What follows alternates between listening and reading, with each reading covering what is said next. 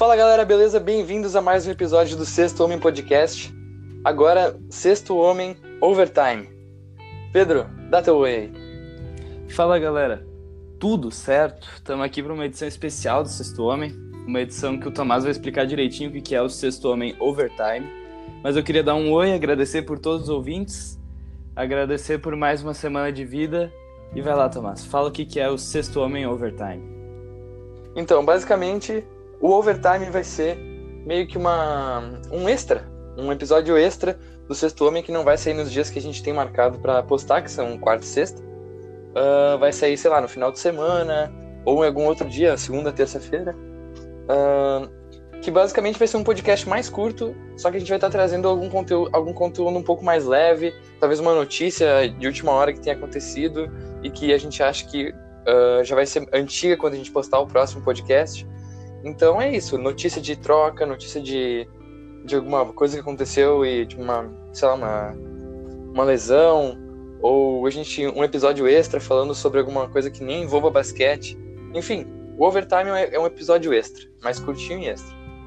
Sim, mas muito bem explicado, mas não quer dizer que só porque é um podcast esporádico, não quer dizer que não teremos nosso momento Anchor Breaker. Vai lá, Tomás.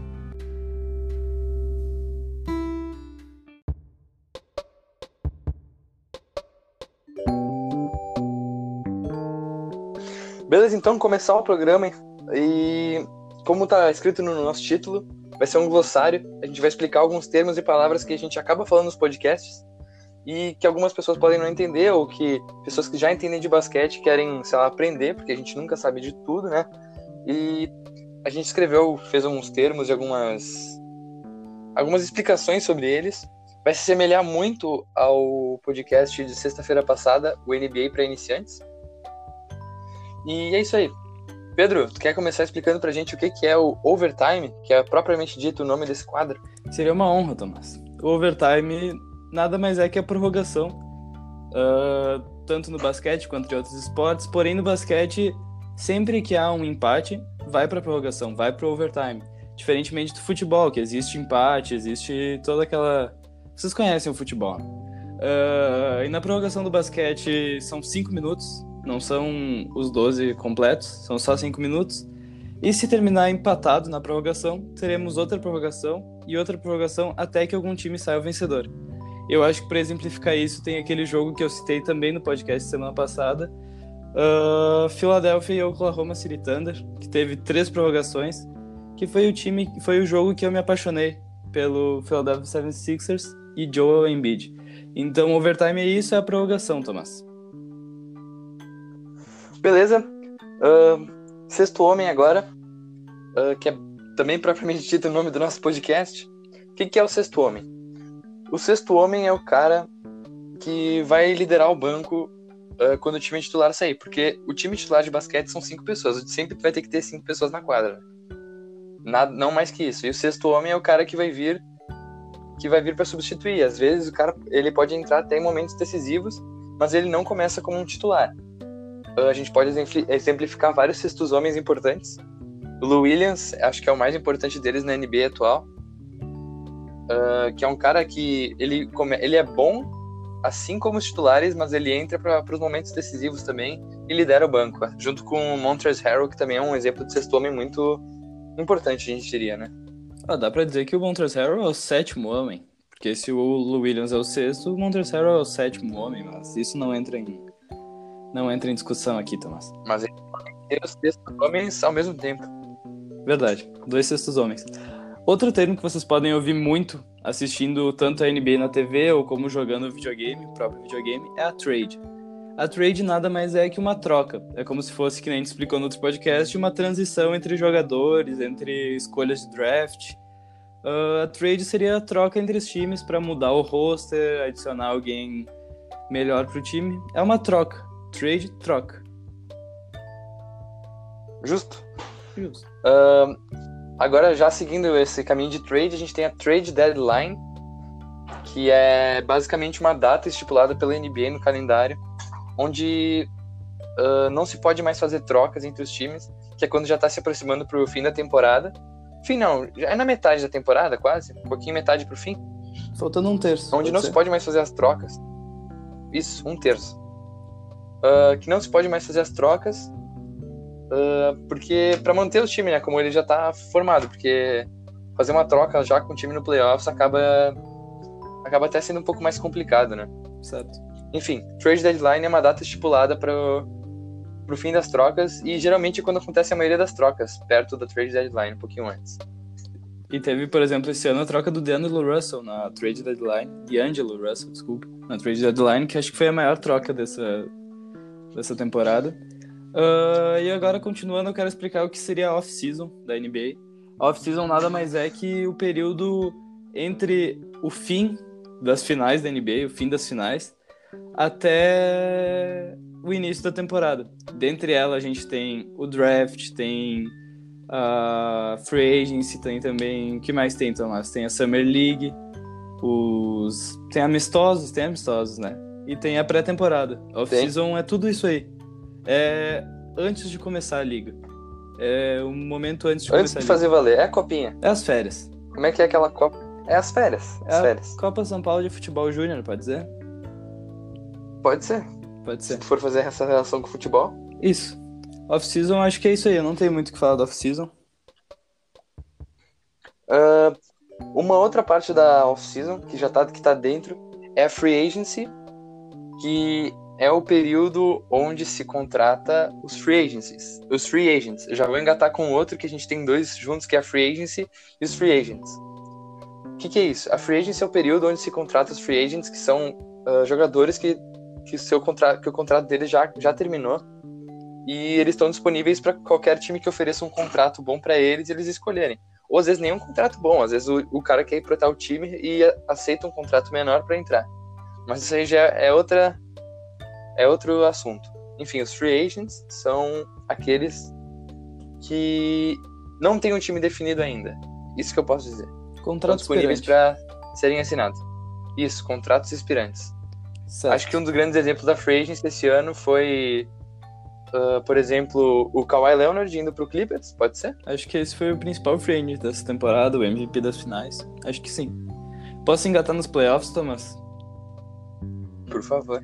Eu coloquei playoffs no meio de um monte de assunto da off-season, então posso ter me equivocado, mas só pra falar dos playoffs, é a fase mata-mata, mas não é bem um mata-mata, porque são séries de sete jogos, mas é como se fosse a parte em que os melhores times da, da temporada se enfrentam em esquema de mata-mata, oitavas de final, quartas de final, mais ou menos assim, para definir quem vai para as finais e quem é o campeão. Os playoffs seriam a parte mais importante da temporada?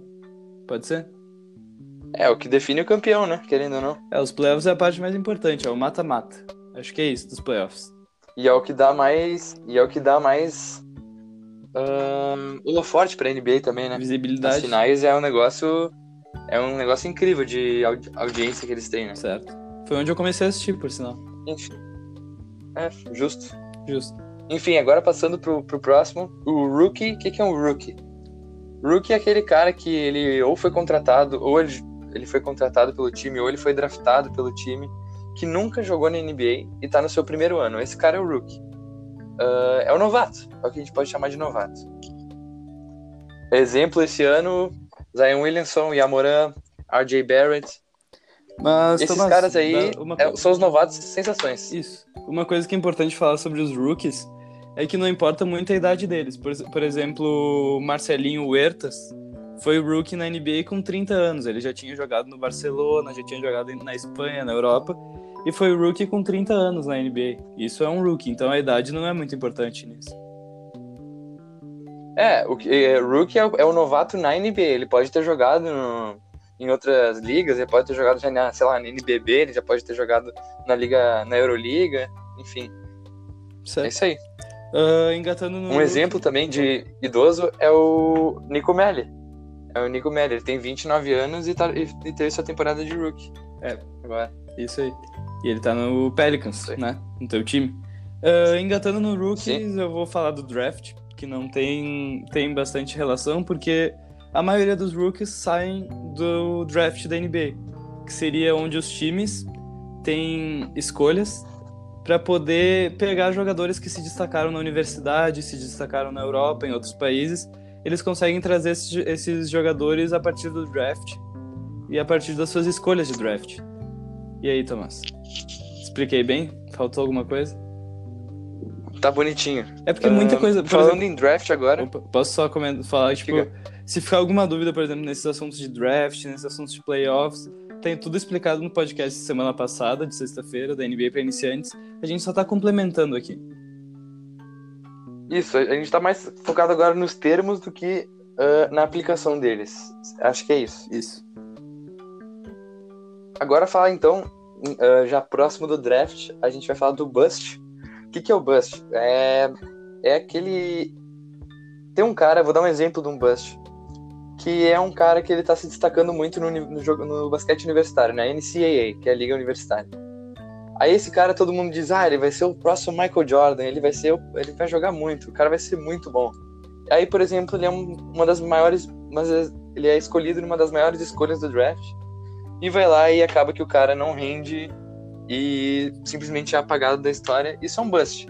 É um cara que foi escolhido, por exemplo, numa pique muito alta e às vezes não, não, não rende. Um exemplo é o. É o Anthony Bennett. É o Anthony Bennett, né? Isso, do Cleveland? Pode me confir- confirmar? Esse mesmo. Isso. Que todo mundo dizia que ele, que ele ia fazer. que ele ia fazer história na NBA. Ah, ele acabou entrando e jogou algumas temporadas, mas depois saiu da NBA e, e é isso. É, muitos desses busts ah, saem na loteria de draft. Eu vou explicar agora que a loteria de draft é muito simples. Os times que não foram para os playoffs das duas conferências ah, são sorteados para ver quem fica com as picks top 14, que seria o corte. Pô, seria a picanha, né, do draft, eu acho. Picanha, o filé mignon do draft, né? Sim. É, é, seria só corte nobre. Seria o corte nobre do draft e a loteria do draft. Que seria aquela parte em que os piores times têm suas escolhas. Loteria vai até a 14, então são vários jogadores. E normalmente são aí que os busts são escolhidos. O Anthony Bennett, que nem tu falou, foi a primeira escolha, então que é um absurdo, que a primeira escolha é o, o filé mignon top do draft. Então acho que Isso aí. a loteria, de, a loteria de draft é mais ou menos isso aí, ó. É os top 14 a loteria. E é ali que sai o, Isso. o gostosinho do draft. Posso engatar outro assunto bem rapidinho? que esse é bem simples de explicar, Pode, daí não, não quero te cortar, porque esse é muito simples de explicar, que é a pick do draft, junto com a loteria do draft. As picks são as escolhas. Simplesmente isso. Uma pick é uma escolha de draft. É o direito de um time escolher um Isso. jogador. Desculpa me meter, mas é só pra não, pra gente não precisar explicar isso que é curtinho.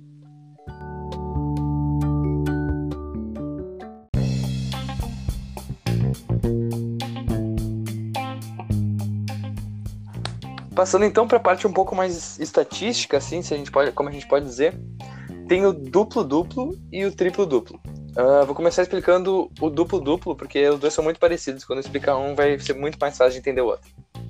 Ah, o duplo duplo é quando o jogador faz mais de dois dígitos em duas estatísticas diferentes.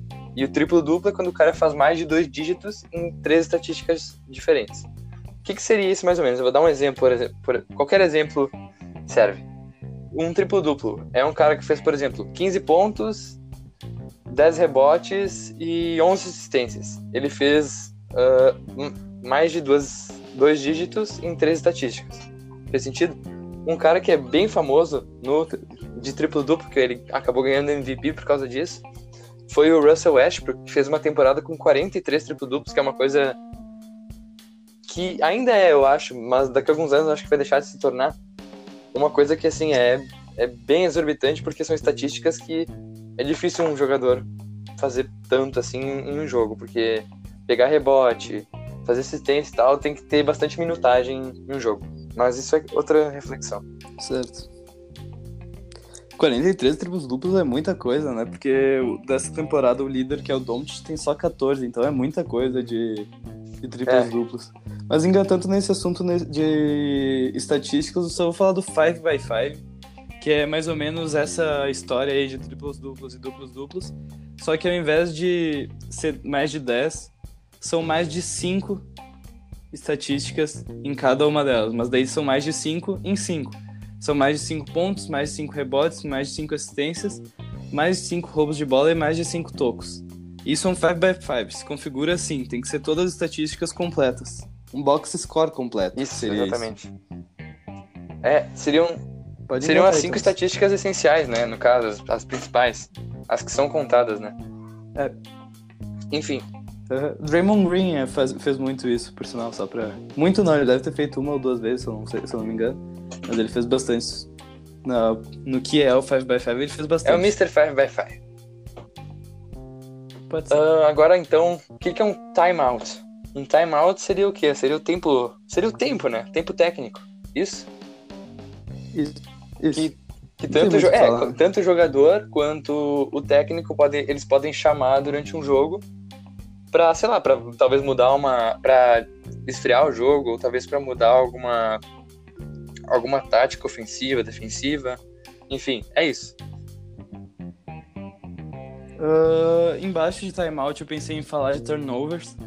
Agora, agora eu vou falar uma coisa bem besta que eu me confundia quando eu comecei a assistir. Que no placar tem o nome do time e embaixo tem TO, por exemplo, TO 2.6. que seriam. Eles têm seis timeouts para pedir.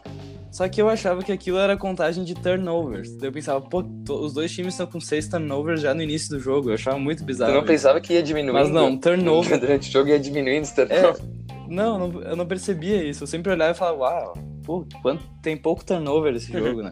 Mas não, aquilo ali é o número de timeouts. Turnover, que se representa pela TO também, seria o desperdício de uma posse de bola. Por exemplo, um passe errado. Por exemplo, o cara tá atacando, ele pisou na linha, ele fez alguma falta de ataque. Isso seria um turnover, que se configura como se fosse a troca de posse de bola tu tá com a bola e o outro time ganha a bola de ti sem ser por um rebote ou sem ser por ter tomado um ponto. Seria mais ou menos um roubo de uma posse de bola. O que, que tu acha? Posso dar um exemplo de turnover? Pode. Assista um jogo do, de, do Pelicans contra o Spurs na estreia do Zion. Tudo que ele fez até o terceiro quarto foi turnover. É isso. Eu sabia que tu ia dizer isso. Eu sabia que tu ia falar essa, não sei porquê. Tava esperando essa. Enfim. Eu, bah, eu tô sentindo que eu tô sendo muito clubista nesse podcast. Enfim. Não tem problema. Uh, agora então que a gente fala o que é um airball. Uh, é bem básico, bem simples o que é um airball. Um airball é quando, por exemplo, um, um, jogador ele arremessa, só que a bola não bate nem na tabela, não bate nem no ar. A, a bola simplesmente tipo cai, uh, às vezes não bate nem na redinha. E é isso, é um airball e eu acho que os caras, quando, quando o cara é, mete um airball na casa do adversário, a torcida tira, faz graça com o cara, né? Tira sarro Tira deles, sarro, né? ponta na cara, é, a, gente, a gente lembra a gente lembra daqueles lances livres do Antetokounmpo, que ele acabou dando dois airballs seguidos em lance livre, que é uma coisa bem rara, ainda mais pro MVP da liga. Né? É, isso aí é complicado. Posso engatar aqui no que, que é um rebote, que a gente acabou falando das estatísticas, mas não explicou direito o que é um rebote, que é muito simples. Eu não sei, eu selecionei esse termo, mas é muito simples, que um rebote é quando o jogador pega a bola depois de um arremesso. Por exemplo, o cara arremessa, bateu no aro, caiu na mão do o jogador vai lá e pega a bola. Isso é um rebote. É, tem tanto rebote ofensivo e, e, defensivo. Rebotes ofensivos são bem mais raros de ver. Uh, o cara vai lá e pega a bola no. É muito difícil explicar o que é um rebote. Porque é muito simples. É, o cara arremessa, não acertou, o cara pega o erro, pega só. Isso. E dentro do rebote, dentro do rebote eu não botei aqui, mas tem o box out, que seria a tentativa de não deixar o outro, o seu adversário pegar o rebote. Daí tu usa o corpo, tu segura ele mais ou menos com as costas, com os braços acaba sendo falta, mas é não deixar o cara pegar o rebote e tu pegar no lugar dele. Ficou difícil explicar, desculpa. Já explica assistência Ficou junto. difícil explicar o que é um rebote. Já explica assistência junto. Posso explicar o que é. Assistência é o passe pro gol. Mais ou menos isso é o passe pra cesta. É, uma assistência é isso. O cara dá o passe e esse passe se configura numa cesta do seu companheiro de time, pode ser isso. assim? Agora, em- ah, engatando nas estatísticas também, eu subi um pouco, desci um pouco a nossa lista, só pra não ficar tudo separado. Tranquilo. Eu vou explicar o que, que é o, o que, que é o toco, o que, que é o block. O block é basicamente quando o jogador ele tá, o jogador adversário ele tá indo em direção à cesta, fazer uma bandeja, por exemplo, e e o cara ele pula e meio que bate na, bate na bola, para ser uma jogada limpa ele tem que bater na bola e meio que e evita a cesta do adversário. Basicamente é isso. O block ele pode ser ah, tanto batendo na bola e depois batendo no espelho, ou no espelho não, na tabela, enfim. Não, é porque a gente tem a cena icônica. Eu acho que o bloco, um dos mais famosos da, da, de todos os tempos é aquele bloco lá do, do LeBron no Igodala, né? Na- nas finais. É, esse é o mais clássico. Esse é Eu o mais acho que esse é um dos mais famosos. Ah, E- Já engata estilo também. também. Ah, e a, o steal, o que, que é? É outra estatística defensiva, assim como o block. A steal é a roubada de bola. É, como é que eu, uma tem uma quando o teu adversário ele tá, ele tá batendo a bola e tu rou- rouba a bola dele e a, e a posse é tua. Isso é um turnover pra ele e um steal pra ti, né? Enfim, ah, um steal famoso, Pedro, que eu acho que quem assistiu um dos, um dos documentários que a gente é, um dos documentários que a gente indicou, ah, que é o do Bad Boys de Detroit. Um famoso é aquele lá do Larry Bird em cima do Isaiah Thomas, que ele, ele tenta, ele passa a bola do backcourt e o e o Larry Bird ele rouba a bola, é isso? É basicamente isso. Isso, isso fez com que eles perdessem a final da conferência, né? Só isso mesmo. Ah, eu achei que tu ia falar do. do estilo do documentário do Orlando Magic.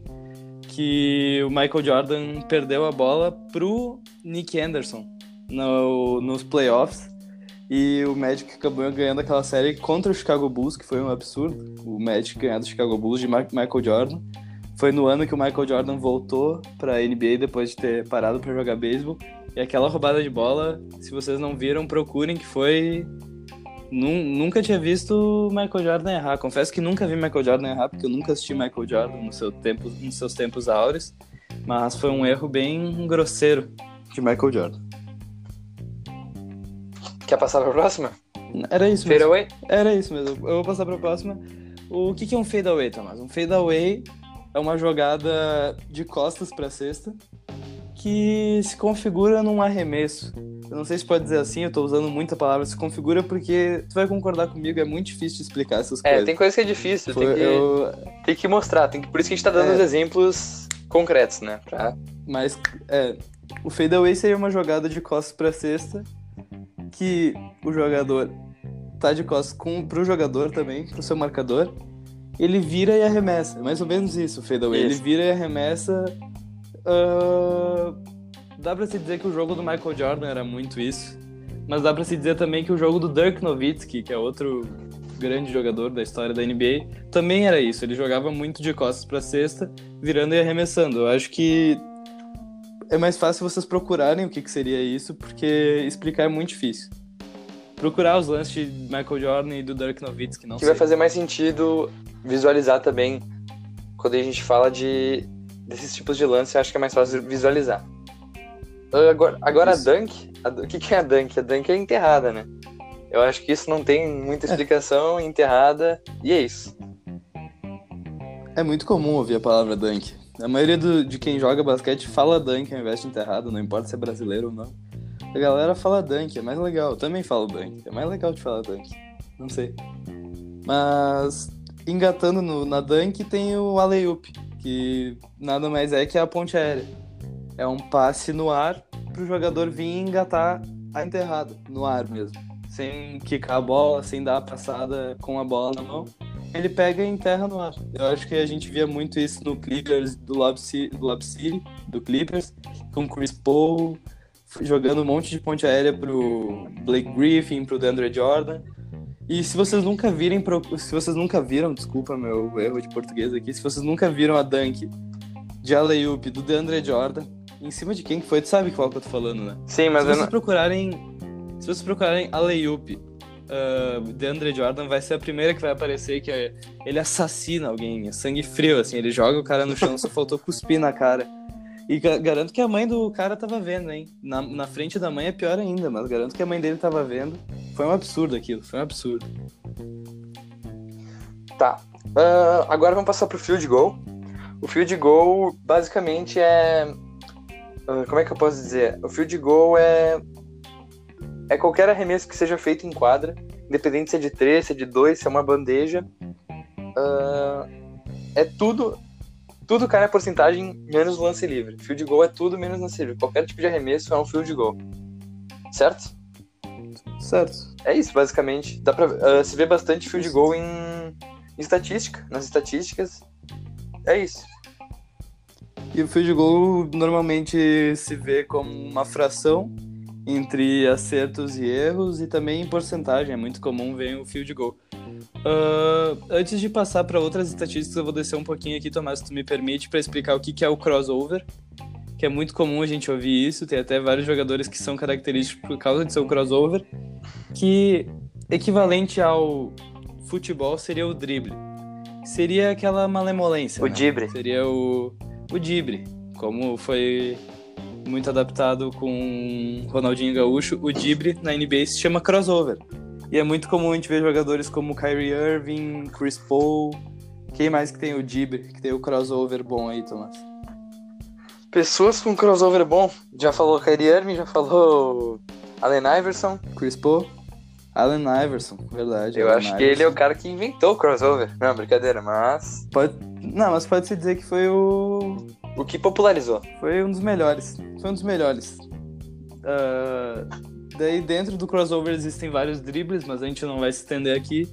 Mas o crossover seria isso, seria uma jogada pra te conseguir passar pelo seu adversário. Isso. Pode ser assim? Aham, exatamente. Ah, Beleza. posso falar então do próximo, Plus Minus? Pode. Ah, pá, tu tentou, tentou se livrar do Plus Minus, né? Agora que eu tô falando, agora que eu vi. Bah, Mas, é- mas se quiser eu explico. Se quiser eu assumo essa bagagem. Não, vai, tenta tu então. Que eu já Tá bom, expliquei. plus minus. É que nem a gente falou no outro podcast que a gente ficou na dúvida sobre é net rating, Thomas. Net rating. O plus minus e o net rating são a mesma coisa. São. Não é bem um. É mais ou menos um cálculo que eles fazem em relação. Quando o jogador tá dentro de ca- ca- quadra. Quando um Isso. jogador específico tá dentro de quadra, eles calculam o número de pontos que o time dele fez e o número de pontos que o time dele Tomou. ah, tomou. Daí esse plus minus seria meio que a soma dos dois. Daí os pontos que, é, os pontos que fez menos os pontos que tomou. Daí tem vários plus minus que são negativos, quando o time toma mais pontos com o tal jogador em quadra, ou positivos, como que é o do Markel Fultz, do Orlando Magic, que ele tava com plus minus de mais 48. Caraca, é Ou bastante. seja, o time, o time do Orlando Magic com o Markel Fultz, Fultz em casa, ah, em quadra, desculpa, eu tô muito confuso com essas palavras. Com o Markel Fultz em quadra, eles têm meio que uma diferença de pontuação de 48 pontos a mais que o adversário, que é um absurdo. Isso. isso. É, é bem absurdo mesmo. E é isso, o Plus Minus. Eu, Tentei explicar. tem gente que diz que o Plus Minus então é a maneira mais justa de se avaliar um jogador. Ah, a mais justo possível de se avaliar um, jo- o efeito de um jogador num, num time, né? Eu acho que é isso. Certo. Ah, então, pra, voltando para as jogadas, a gente tem a bandeja. ah, que a, ban- a bandeja é, é basicamente então quando o cara ele vai em direção à cesta mais próximo ah, e meio que coloca, coloca a bola dentro do aro, ah, um pouquinho acima do aro para ela entrar, batendo na tabela geralmente, né? Quer dizer, na maioria das vezes batendo na tabela. E é isso. Quando o cara utiliza É a uma tabela para fazer a com jeito. Isso. É uma colocadinha com jeito, pode ser dizer assim. Uhum. Ah, continuando falando dessas jogadas, aqui não tem bem uma jogada, mas seria uma infração, que é a andada. A andada seria uma violação das regras. Que é muito difícil explicar, mas andada é quando o cara dá um passo a mais, ou Isso. vários passos a mais, dependendo. Que seria, por exemplo, quando ele vai dar uma passada para fazer uma bandeja, ele acaba dando quatro, pa quatro passos. Isso seria uma andada. Ou quando ele tá com o seu pé de pivô fixo e ele começa a. Me... Pá, isso é muito difícil de explicar, porque a gente não explicou o que é um pé de pivô. Mas quando ele tá. Quando ele levanta o pé de pivô, que seria o pé que tu não pode mexer. Nossa, é muito difícil explicar isso, Tomás. Toca, toca. Mas um, O mandado seria um passo a mais. Eu vou deixar assim, mas existem outros tipos de andado, mas mandado é um passo a mais. Olha, se vou deixar assim. Eu, pra, pra te visualizar bem, pessoa que tá ouvindo, pra te visualizar bem, precisa assim: andada, LeBron James, Utah Jazz. Aí, tá, aí tá a explicação. É, isso é uma andada. Quando o cara não segue a regra de ter que quicar a bola a cada passo que dá, né? A cada, é a cada, a cada dois passos que dá. É isso. Bah, foi ridículo aquilo, sério. É muito ridículo esse lance. E tem um do Westbrook também, se vocês conseguirem procurar, procurem andar do Westbrook. Tem uma que simplesmente ele pega a bola, bota embaixo do braço e vai caminhando até o meio da quadra. Isso também é uma andada. Então acho que é isso de andada. É, é isso. É, é, é bem básico até. Mas. Tem, tem quem queira saber, né? É, Uhum, tem quem queira saber. Enfim, uh, beleza. Agora explicar o goaltending, que eu acho que essa é uma que é bem válida de explicar, porque quem assiste FIBA uh, vai ver que tem a diferença desse goaltending para NBA. O que, que, é o goaltending? O goaltending é inter a interferência da bola quando ela já está uh, descendo em direção à cesta.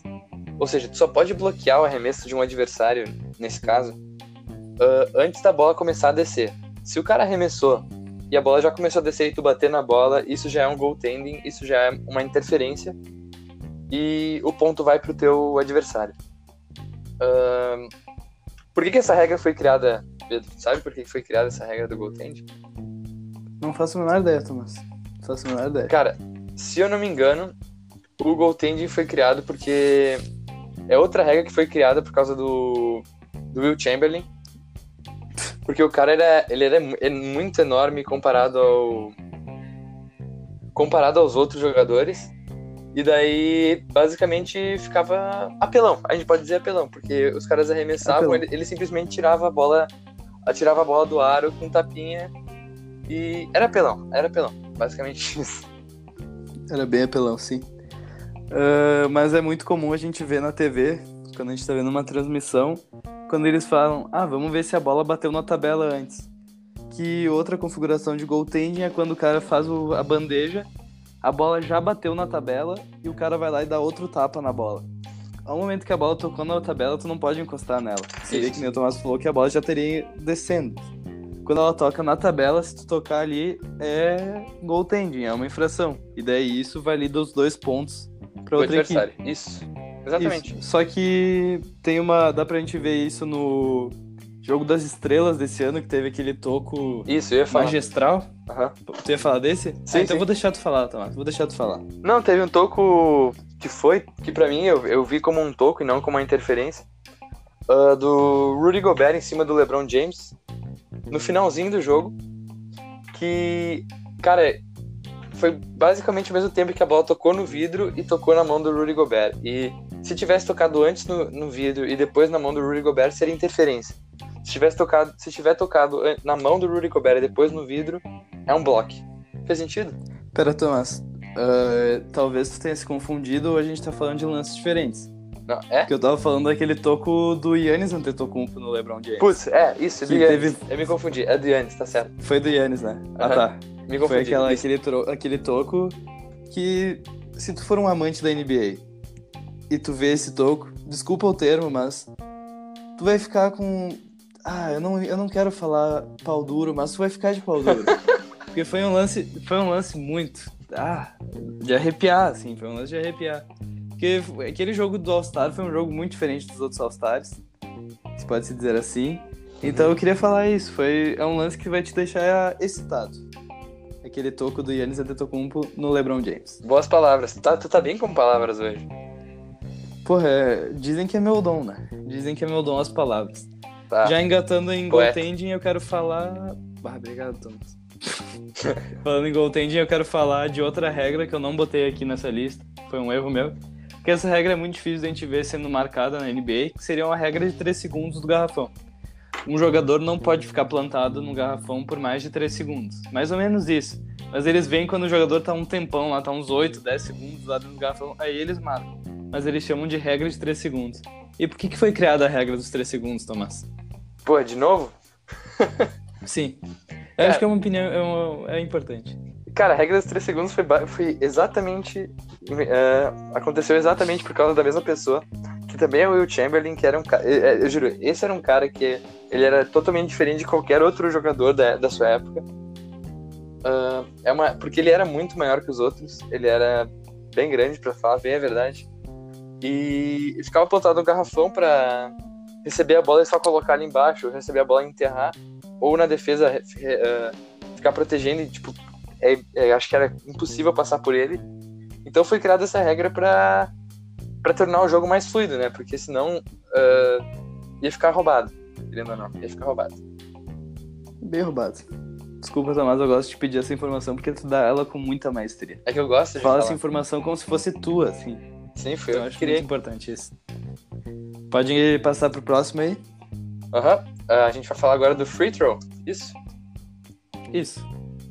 Tá. O que, que é o free throw? Quando um.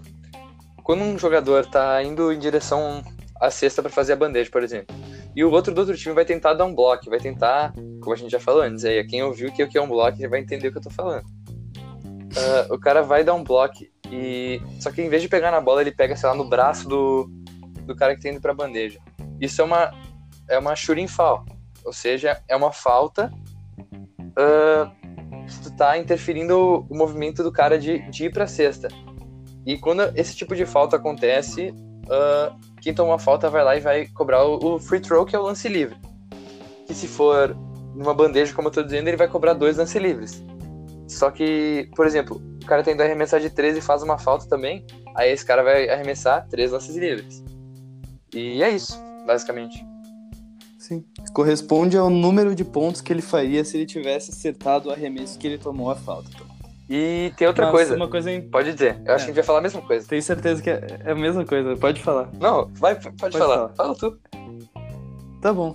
Quando ele vai fazer, por exemplo, uma bandeja, mas isso vale pra todos os arremessos, e ele sofre a falta e faz a cesta, o que, que seria isso, Thomas? É um N1. N1. Em um, em um an. Isso é um em um.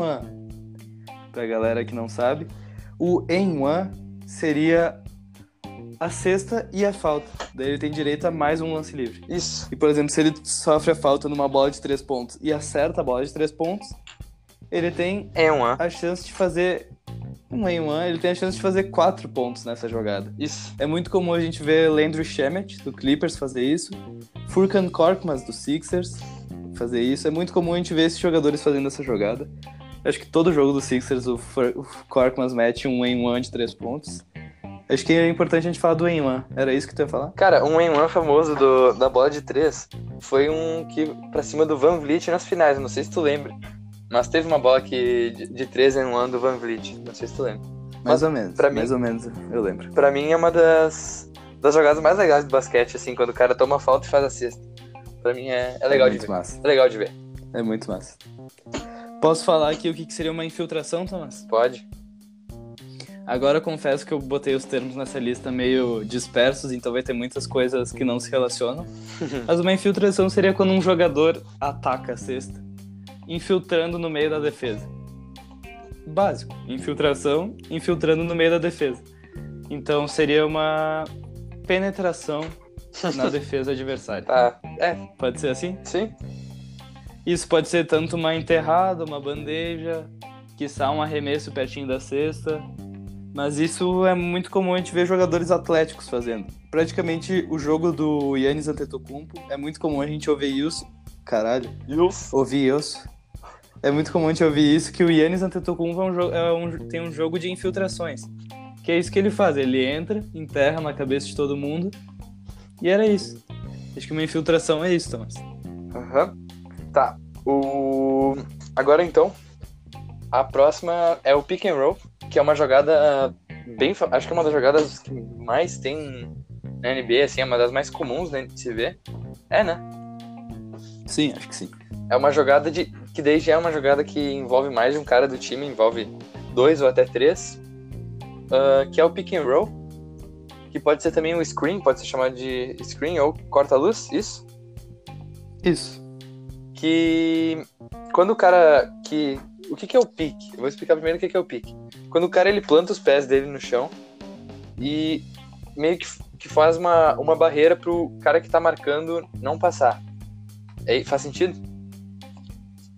Faz sentido. Desculpa, eu sei que é difícil explicar isso, Tomás. Desculpa te fazer explicar o que é um pick and roll. Uh, enfim, basicamente é, o jogador que tá com a bola, ele chama o pick and roll, porque daí cara, um cara que geralmente é mais grandão, ele vai fazer meio que uma, prote, meio que uma proteção pro, pra pessoa que tá com a bola passar e fazer com que o, marcador dele uh, não passe atrás e que o cara fique livre. É basicamente isso, é uma jogada para deixar o quem tá com a bola livre. Faz sentido? Faz, né? Faz sentido. E é isso, é bem, fam Mas... bem famoso, a execução é bem famosa na NBA. E é isso. Mas serve também muito para trocar a marcação, por exemplo, um jogador mais alto faz o pick and roll para alguém mais baixo, o jogador que está marcando mais baixo, geralmente é baixo também, ele acaba marcando o jogador mais grande. Ah, é muito difícil explicar.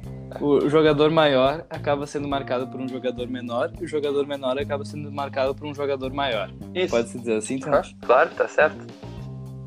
Bah, foi muito difícil. Mas uma coisa muito engraçada aqui, eu vou citar do pick and roll.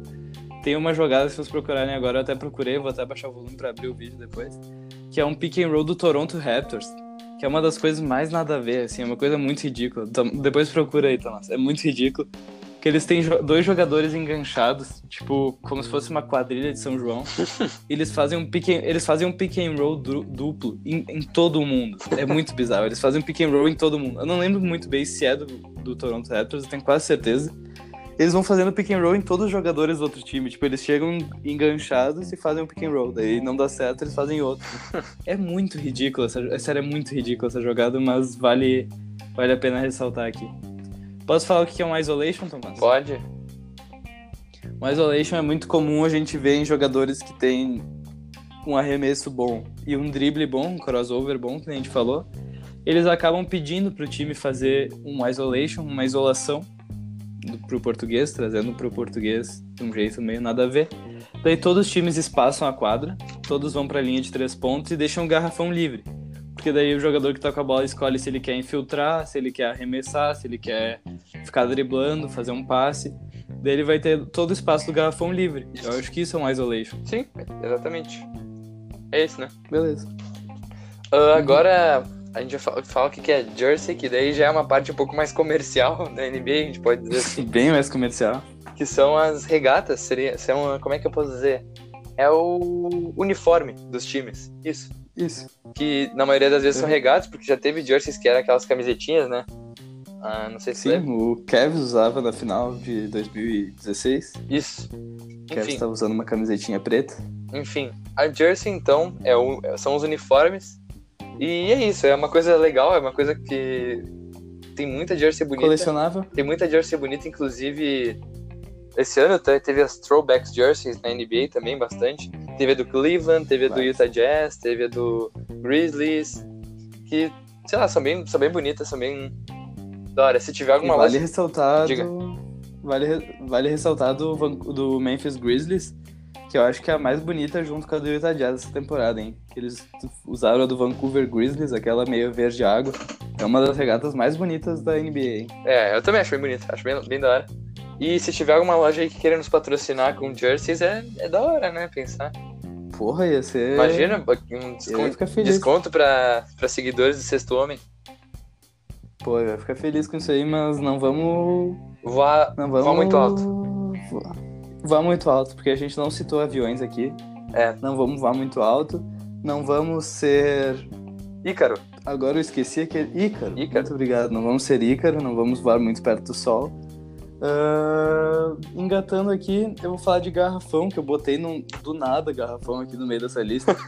porque o garrafão foi do nada, vai dizer que não é do nada, eu te mandei a lista. Uhum. O garrafão tá ali no meio do nada, mas o garrafão é a parte pintada. Eles chamam de pant, pant, do inglês, pode ser pant, Tomás? Pode. Pode ser pant? Pode, pode. Porque a área é pintada da, porque a área é pintada da quadra. Por exemplo, a quadra é toda de madeira, mas tem uma parte que é vermelha, uma parte que é azul. E essa parte é o garrafão. Que é embaixo da área, né? Foi muito... É embaixo do aro, isso. Muito obrigado. É embaixo do aro. Mas é muito engraçado que, se eu não me engano, na quadra do Charlotte Hornets, numa quadra que eles fizeram, tipo, uma City Edition da quadra, o garrafão não era pintado. Daí era muito nada a ver, porque Ah, ficava muito estranha aquela quadra sem o garrafão pintado. Porque geralmente a área é pintada embaixo do. Da cesta. Sim. Isso? Aham. Isso. Ah, foi muito nada a ver, garrafão. Beleza. Ah, tem dois aqui que a gente tem, que é o Buzzer Beater e o Game Winner. Eu- dá pra engatar os dois? Fica tudo junto. Tá. E eu acho que esse vai ser o game winner do podcast, hein? Aí, Pode ser? Foi por isso que tu botou no final? Não, mas agora eu fiz uma relação. Boa. Pode ser o buzzer beater aqui do podcast? Pode ser o Buzzer Beater. Cara, o que, que é o Buzzer Beater? Tá, então explica. Tem o tempo no relógio, o- os segundos ali passando no cronômetro. E, por exemplo, vou dar um exemplo que eu acho que explicando em uma, uma situação é melhor. Pode ser? Pode. Tá o jogo empatado, por exemplo. Aí, bola na mão do time A. Aí vai o cara lá do time A. Não, tô falando. O tempo correndo e é a última posse. Aí o tempo corre e, e o cara faz o arremesso. O cara do time A ele faz o arremesso faltando, sei lá, meio segundo pra acabar, a, a bola sai da mão dele. E tipo, cai. O, o, cronômetro estoura quando a bola tá no ar e a bola cai. Isso é um buzzer beater. Quando, quando, a, quando o cara acerta, a- arremessa a bola ah, e o cronômetro estoura enquanto a bola tá no ar. É isso, basicamente. E, o- Isso. e o game winner Bate o cronômetro. e o game winner é quando o cara faz, faz uma bola pra ganhar o jogo, né? Tá empatado, ele arremessa e faz pra ganhar o jogo. E um exemplo Certo. muito famoso de atual, inclusive, de game winner buzzer beater é o do Damian Lillard contra o Oklahoma City Thunder nos playoffs passados, né? Eu acho que esse é, o, é o mais é um dos mais legais de ter, de ter visto assim. Mas, Tomás, eu vou te corrigir, porque o mais legal de ter visto, não pra mim, eu odiei, tu já deve saber o que eu tô falando, os fãs já devem saber o que eu tô falando, se sabem pro time que eu torço, que foi na semifinal da conferência leste do ano passado, da temporada passada, porque foi, não, foi do ano passado também, entre Toronto Raptors e Philadelphia 76ers, o jogo, tá, o jogo, era o jogo 6? Era o jogo 7? Jogo- Era o jogo 7. Sim, era o último jogo, jogo 7. Era o jogo 7. É, não, tava confundindo aqui, mas era o jogo 7. O jogo tudo empatado, tava indo pra prorrogação. O time que ganhasse ia pras finais de conferência. Kawhi Leonard foi lá. Pau no cu do Kawhi Leonard, com todo respeito. Meteu aquela bola que bateu umas 87 vezes no ar e entrou. No estouro do cronômetro, esse é um game winner que eu não gosto de lembrar, mas é importante falar aqui. Se vocês nunca viram, procurem, que foi um absurdo. É a maior da década, dizem, né? Acho que sim. Vai, é- foi um absurdo mesmo, hein? Eu lembro que, Bah, eu eu lembro puto. quando a gente tava assistindo esse jogo aí. Ah, Eu fiquei muito puto. eu lembro disso. Enfim, Depois dessa dá até pra, pra fechar esse, esse quadro aqui, né? ó, o climão que ficou aqui, ó, já subiu um ar de tristeza aí, Pedro.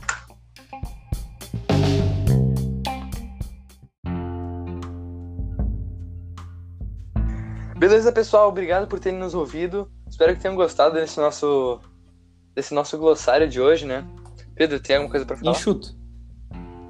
Olha, antes de, de tu terminar, eu queria ressaltar, queria te parabenizar, porque o nome desse podcast, Sexto Homem Overtime, que na minha opinião foi um nome muito bom, foi criado por ti, Tomás. Ah, isso tem que ser ressaltado aqui, porque eu tive algumas ideias de nome bem ridículas, como, por exemplo, Sexto Homem em One, ou até Sexto Homem Plus Minus.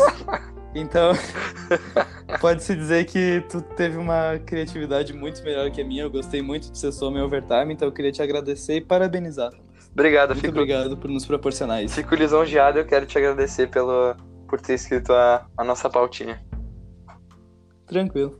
Enfim, ah, gente, só queria ressaltar uma coisa. Queria avisar que o nosso podcast está disponível para vocês ouvirem no Anchor, no Spotify, no Google Podcast, no Apple Podcast, no Deezer e mais um monte de plataformas no Radio Public. Tem um monte de plataformas que vocês podem nos ouvir. Peço que vocês compartilhem o nosso podcast ah, com seus amigos que gostam de basquete, até com, os- com os que não gostam. Enfim, é isso. Muito obrigado por ter, por ter nos ouvido. Qualquer coisa, siga-nos no Instagram, arroba 3guris underline ballers. E é isso aí. É isso aí. Valeu, gente. Obrigado. Até mais. Até mais. Ontem eu tava vendo John Wick, tá ligado? Eu tava vendo John Wick 3. E daí no início do filme, tipo, tá todo mundo querendo matar ele. E do nada ele tá na biblioteca e sai o Boban, tá ligado? ele sai, tipo, com, com óculos, assim, com uma gola alta. Daí ele tenta matar o John Wick, mas é muito boa. Mano, é muito engraçado essa cena, velho.